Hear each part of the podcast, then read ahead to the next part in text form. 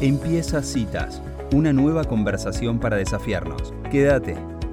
Bueno, y fue noticia en nuestro país hace poquito que habían sido eh, condenados y encarcelados dos miembros del, eh, del sindicato de camioneros eh, bajo los delitos de extorsión y coacción. Y fue una noticia porque nunca había pasado que finalmente la justicia actuara digamos, poniéndole un poco de coto y de freno al gremio de camioneros que, y a los sindicatos de camioneros que estamos tan acostumbrados a verlos actuar sobre pymes y que van concentrando poder en los últimos años. Pensamos con quién podíamos hacer una buena nota sobre este tema y por supuesto que enseguida apareció el nombre de Florencia Arieto. Ella es abogada en seguridad estratégica, se autodefine como la dama de hierro de Salto y la verdad es que ha estado siempre en el frente de todo este tipo de luchas para poder, digamos, lograr esta libertad para trabajar que quieren las pymes. Es un gusto para mí darle la bienvenida a Florencia Citas de Radio. Hola Florencia, soy Elisa Peirano. ¿Cómo estás? ¿Cómo te va? Buenas tardes. Bueno, la verdad es que que sea noticia en nuestro país digamos que la novedad sea esta, suena un poco eh, esperanzador y decepcionante al mismo tiempo, ¿no? Que sea noticia que han, sido puestos por la justicia eh, un límite a los sindicatos de camioneros. ¿Qué tenés para decir al respecto? Bueno, sí, que haya un movimiento empresarial antibloqueo habla de lo mal que estamos. Claro. Es como la formación del movimiento antipiquete también. O sea, son cosas que no tendrían que existir porque si funcionara la ley no tendrían que existir, porque lo que están haciendo es cometiendo delitos, no es que están haciendo un reclamo.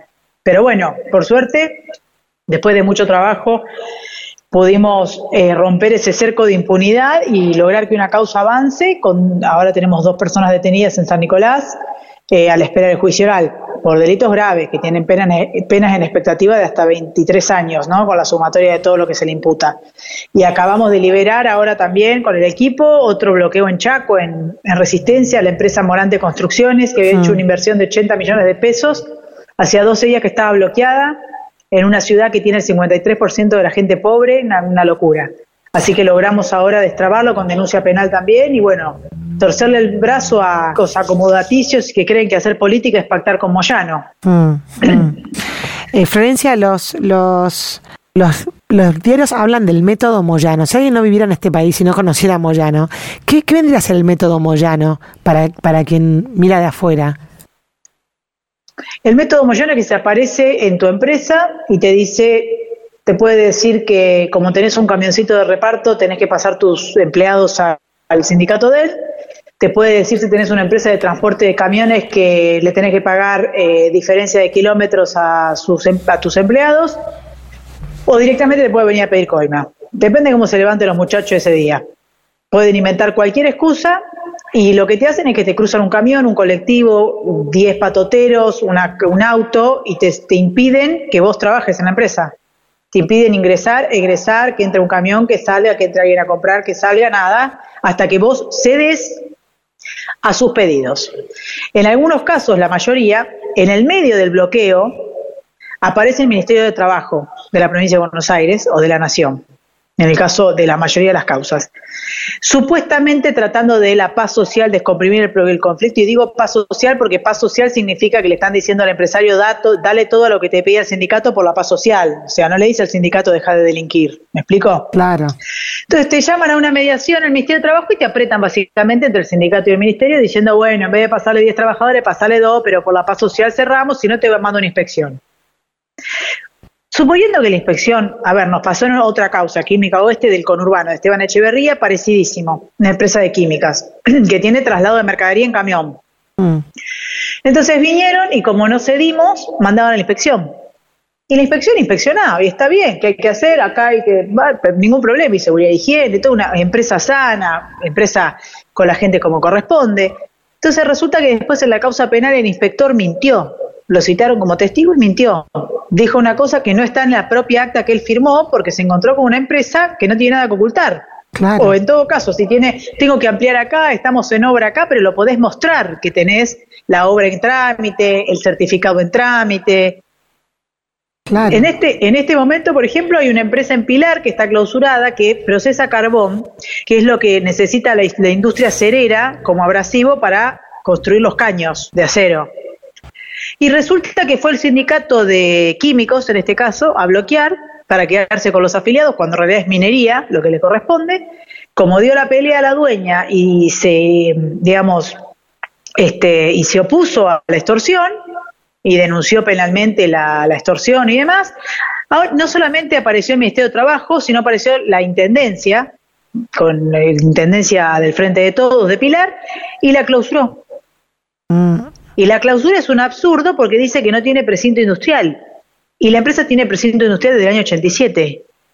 Entonces digo, los organismos estatales al, mando del kirchnerismo en este, en este momento que, están que tienen el poder en Argentina, trabajan de cómplices de los sindicatos para fundir pyme, básicamente, porque lo que logran ahora es que la gente se arte y si no había alguna resolución que avance en las causas penales, terminan cerrando, la gente quedándose sin trabajo, desastre. Florencia, eh, a raíz de la detención de estos, de estos dos eh, sindicalistas, hubo un bloqueo a la ciudad de San Nicolás por el tema de la recolección de basura. Y vos en Twitter vi, que habías dicho a, las, a los dueños de las pymes no se, no se dejen extorsionar.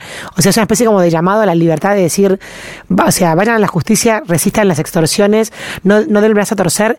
Es como una lucha de poder pero muy fuerte el, digamos la intimidación que hace esta gente, ¿no? ¿Creen, creen que la justicia funciona a través de un apriete eh, eh, digamos, físico, de que la gente vaya para ahí y los, los liberen. Pero aparte San Nicolás, o sea, la sitiaron, no entró un camión de alimentos, no se recolectó la basura en 72 horas.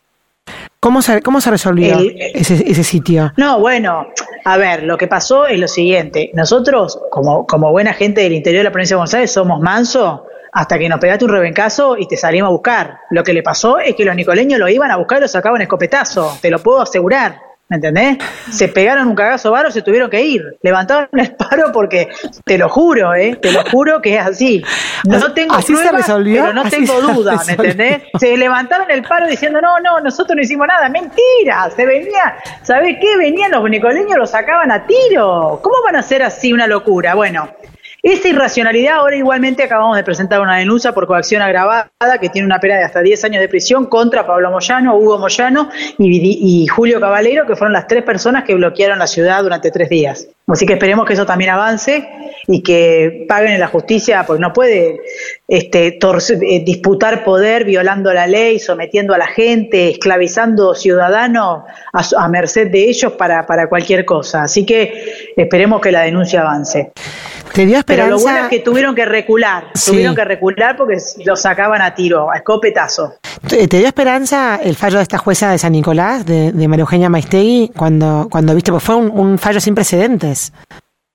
Sí, la verdad que sí, no la conozco a la doctora, eh, la verdad que fue sorprendente en lo personal, nosotros como representantes de las víctimas este, fue, nos sorprendió realmente, la fiscal Viviani había hecho un trabajo enorme de recolección de pruebas, eh, pero bueno, eh, la y aparte también la confirmación de la Cámara, ¿no? no solamente la orden de detención dictada por la jueza, sino que la Cámara de Apelaciones de San Nicolás respaldó esa orden, así que fue este, la doble conforme, como dice la ley, todo muy, muy sustentado probatoriamente. Así que estamos muy contentos y con mucho empuje porque esto le da, le da aire y le da ganas a, y le saca el miedo a, las pymes que por ahí en cada lugar de la provincia y del país están viviendo una situación así, que, que nos contacten por redes sociales, estamos en todas, tenemos el Twitter abierto, Instagram abierto, Facebook, Facebook abierto, hay gente 24/7 chequeando mensajes, así que que, que no, que no, que no que no cedan, que no cedan a la extorsión, que denuncien, que nos contacten, que, vamos a estar ahí para acompañarlos.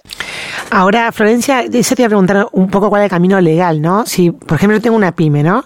Y se me planta un camión adelante y no me deja funcionar por X motivo, porque, porque hacer un, este tipo de extorsiones que, que van en contra de mi, de mi propiedad privada, digamos, y mi libertad de comerciar. ¿Yo qué tengo que hacer legalmente ahí? ¿Cuál es el primer paso? Denuncia penal. Denuncia penal, ahí a la, justicia local. A donde te quede, a ver, nosotros en, el interior de la provincia, sabés que tenemos, en el caso de, la causa de, Rey, esta, esta, que tuvieron los sindicalistas, la fiscalía está en San Pedro porque está descentralizada, pero el departamento judicial es San Nicolás. Bien. Entonces, si vos vivís en un pueblo de la provincia que tenés una fiscalía descentralizada, anda a la fiscalía descentralizada. En mi caso, en la provincia, en, en, Salto, nosotros tenemos el departamento judicial de Mercedes, o sea que tenemos una fiscalía en Salto, pero el juez depende de Mercedes. Entonces, Si tenés un pueblo, vivís en un pueblo en donde no tenés fiscalía, vas al departamento judicial que te corresponde y haces la denuncia en la fiscalía de turno. Si tenés en tu pueblo, te vas a la fiscalía y haces denuncia penal. Lo que yo recomiendo siempre es que no solamente hagan la denuncia, sino que se presenten con abogado como particular damnificado, que es como víctima, como para impulsar el expediente. Porque cuando vos te presentás como parte, si tenés un fiscal que medio que mira para otro lado, que está entongado, que se hace, lo, lo forzás a, a investigar porque le presentás prueba como como parte. Si vos solamente denunciás, no sos parte. Claro. Entonces siempre pensar en el particular damnificado, si tienen dudas, se contactan con el MEAP, nosotros nos ponemos en contacto con el abogado de la empresa o les llevamos la causa, lo que decidan y los acompañamos en el asesoramiento y en, y en la pelea. Pero denuncia penal, la kriptonita de la extorsión sindical es la denuncia penal, siempre. Perfecto. Vamos a, poner esto en nuestras redes porque me parece re importante. Estamos en estado de derecho, tenemos que volver al, eje, digamos, del comportamiento, del comportamiento de las pymes, ¿no? Em, vos recién nombraste al pasar, que nosotros nos llegamos a decirlo al aire, eh, lo del MEAB Argentina, ¿no? Que es el Movimiento Empresario Argentino Anti-Bloqueo. Es triste que tengamos, tenga que existir un movimiento de privados que trate de luchar contra los bloqueos de, ¿no? Eh, injustos que suceden a sus, a sus empresas. ¿Cómo fue que surgió este movimiento, digamos? Y cómo fue la, la, o sea, digamos, contame un poco de la historia de cómo fue que surgió. Bueno, en realidad surge en Rosario porque yo voy a ver a Verónica, Verónica Racini es la presidente del, movimiento y es la que sufrió un bloqueo del sindicato de camioneros en Rosario Santa Fe por tres meses, tres meses bloqueada. Mm. Nadie respondió, ni el gobernador Perotti, ni el intendente Yafkin, ni nadie le dio nada, nada. Resistió con denuncia penal y demás. Y, después cuando, bueno, fue en el medio de la pandemia encima, o sea, cuando ya se podía viajar, yo había quedado, lo que hice yo fue visibilizar el caso, tratar de que llegue a los medios nacionales, como a partir de ahí se empezó a destrabar el tema, ¿no? Cuando se nacionaliza, se destraba.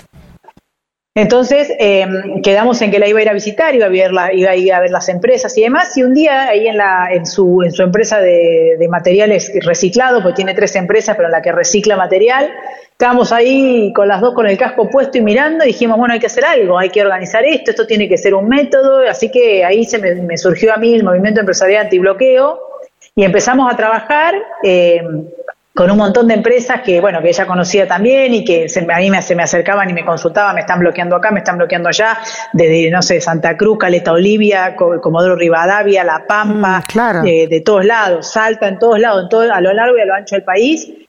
Y ahí empezamos a darle forma y después empezamos con un grupo de WhatsApp, ¿viste? A sumar empresas y, cada vez más. Y en un año hay 121 pymes eh, enroladas orgánicamente en el, en el MEAP eh, ahora estamos presentando los papeles para hacerlo ya asociación civil, para tener, viste, la, la, conformación institucional, para discutir hasta paritaria si es necesario.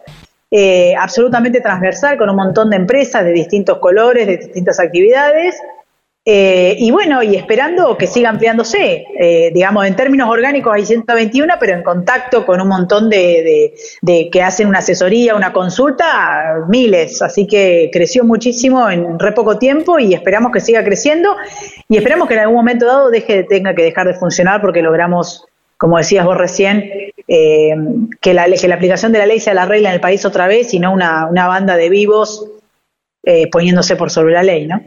Florencia, la, la, digamos, la mafia sindical que está como establecida, como decís vos, Pablo Moyano se juntó con el presidente en la semana esta que pasó, lo de las detenciones de, estos sindicalistas. Eh, ¿cómo, se ¿Cómo se desarma? ¿Cómo se empieza a desandar este camino? ¿No tenés miedo de empezar a, digamos, a enfrentar públicamente a esta gente?